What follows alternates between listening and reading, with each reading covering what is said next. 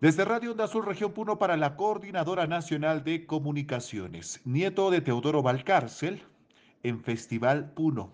Del 14 al 17 de marzo, en las ciudades de Puno, Ayaviri y Juli, de la región Puno, se desarrollará el Festival Teodoro Valcárcel. Habrá recitales, música de cámara y clase maestra, dirigido por el director de la Orquesta Sinfónica Nacional, Fernando Valcárcel.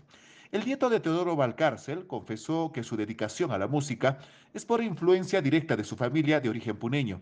Reveló, por ende, que en las antologías que presentará está la selección de seis volúmenes de música clásica puneña. Las obras son inspiración de varios puneños, entre ellos su padre Teodoro Valcárcel, Virgilio Palacios, Cuentas, Rosendo Huirce, Julián Palacios y varias obras tradicionales de los años de 1970. Finalmente, invitó a toda la juventud a seguir cultivando los valores en la música del Ande, música peruana que tanta falta hace hoy en día en nuestro país. Esta es la información para la Coordinadora Nacional de Comunicaciones, Jaime Calapuja Gómez de Radio Onda Azul Puno.